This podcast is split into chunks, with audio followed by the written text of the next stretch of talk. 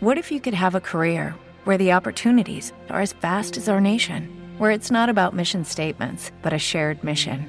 At U.S. Customs and Border Protection, we go beyond to protect more than borders from ship to shore, air to ground, cities to local communities. CBP agents and officers are keeping people safe.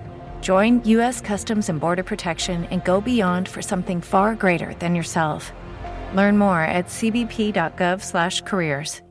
En 1967 los Beatles están más que saturados de su propia fama y más que enganchados a todo tipo de drogas, hasta el punto que eh, empiezan a considerar la posibilidad de comprarse una isla griega donde poder escapar de, de esa locura que ha sido la fama, especialmente para ellos, y donde poder drogarse tranquilamente sin que nadie venga a preguntarles la hora. Ese mismo año, en 1967, Patty, la mujer de George Harrison, que estaba muy interesada en la filosofía del Este y en la religión del Este, es decir, en todo lo que tenía que ver sobre todo con la India, el hinduismo y todas estas cosas, pues eh, se entera de que un tal Maharishi Mahesh Yogi va a venir a Londres a dar una serie de conferencias sobre la meditación trascendental y convence a su entonces marido George Harrison de que vaya con ella. Era una época en que los Beatles lo hacían todo juntos. Y si ah, George Harrison iba a ver una conferencia sobre un gurú indio que venía a contarles a todos las maravillas de la meditación trascendental y la filosofía hindú, pues el resto de la compañía, es decir, el resto de los Beatles y sus respectivas mujeres, también iban a ir. El 24 de agosto de 1967, en el Hotel Hilton de Londres, se sientan en primera fila los Beatles con sus respectivas parejas, salvo Ringo Starr, porque en esos días su mujer daba a luz a su hijo. Los Beatles se quedan sumamente impresionados por este gurú, al punto que mm, deciden de la noche a la mañana marcharse con él a Bangor en un famoso viaje eh, en tren en el que iban los Beatles, Mike Jagger, uh, Marian Faithfull y Donovan. Todos ellos, como ya sabéis más que de sobra, pues archi conocidos famosos de la época. Es precisamente en este famosísimo tren a Bangor que, imaginaros, con las personalidades que iban en él, imaginaros cómo estaba la estación de fans.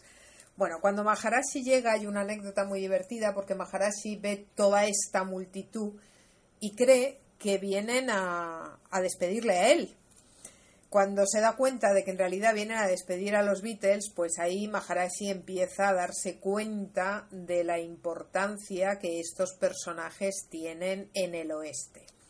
Bueno, es también en este famoso viaje, en este tren, donde Cynthia, la primera mujer de John Lennon, se quedará en tierra, porque un guardia de seguridad cree que es una fan más y no le deja subir al tren.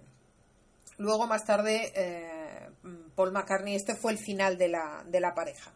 Paul McCartney eh, dirá que fue algo muy simbólico el hecho de que todos fueran a, Bangor con Maharashi y que precisamente Cynthia fuese la única que se quedase en tierra en ese viaje. El 27 de agosto de ese mismo año, estando todos allí en esta en una reunión solo apta para famosos de meditación trascendental con Maharashi, muere Brian Epstein. Brian Epstein había sido hasta la fecha el manager de los Beatles y hasta la fecha quien en realidad tomaba todas las decisiones por ellos. El mismo, ah, los mismos Beatles reconocerán más tarde que hasta ese momento ellos no habían sido en absoluto autónomos. Todo se lo debían a Brian Epstein, quien era a quien amaban profundamente y consideraban uno más de ellos y quien tomaba realmente todas las decisiones importantes del grupo.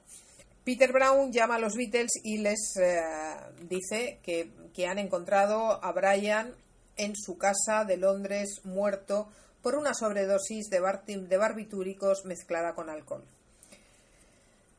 esta persona que había sido tan sumamente importante para la vida y la carrera de los Beatles, pues imaginaros cómo les había influido este Maharashi, que cuando Peter Brown les llama, ellos le contestan que ellos querían muchísimo a Brian y que le consideraban uno de ellos, pero que la meditación con Maharashi les había dado la confianza en sí mismos suficientes para atravesar este duro trance y que lo que tenían eh, que decir es que gracias a esta meditación se sentían mucho mejor y que lo que Peter tenía que tener en cuenta es que uno no se pone triste cuando el niño pasa de la niñez a la adolescencia.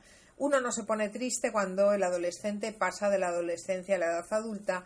Uno no se pone triste cuando el adulto alcanza la vejez y uno no se pone triste solo porque Brian simplemente ha pasado a la siguiente fase imaginar hasta qué punto eh, les había afectado estos, eh, estos escasos días con Maharashi.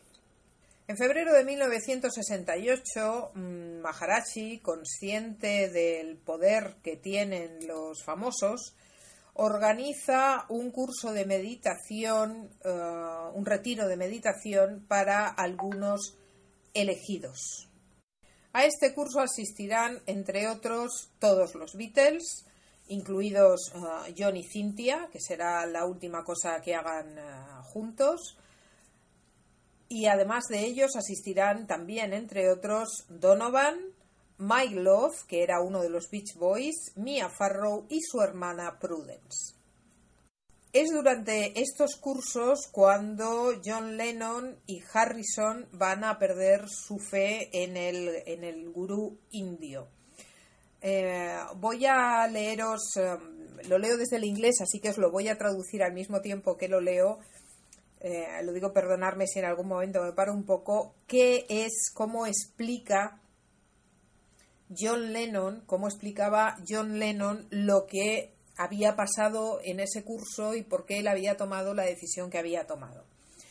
Dice John Lennon, había un gran alboroto porque parece ser que Maharashi, se rumoreaba que Maharashi había intentado, ah, digamos, llevarse al huerto a Mia Farrow y algunas otras mujeres más.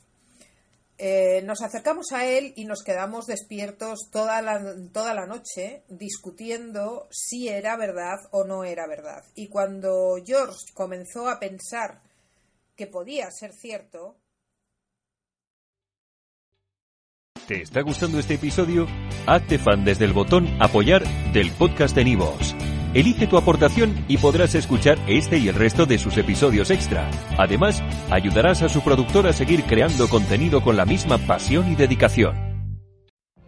What if you could have a career where the opportunities are as vast as our nation, where it's not about mission statements, but a shared mission? At U.S. Customs and Border Protection, we go beyond to protect more than borders, from ship to shore, air to ground cities to local communities, CBP agents and officers are keeping people safe. Join U.S. Customs and Border Protection and go beyond for something far greater than yourself. Learn more at cbp.gov/careers.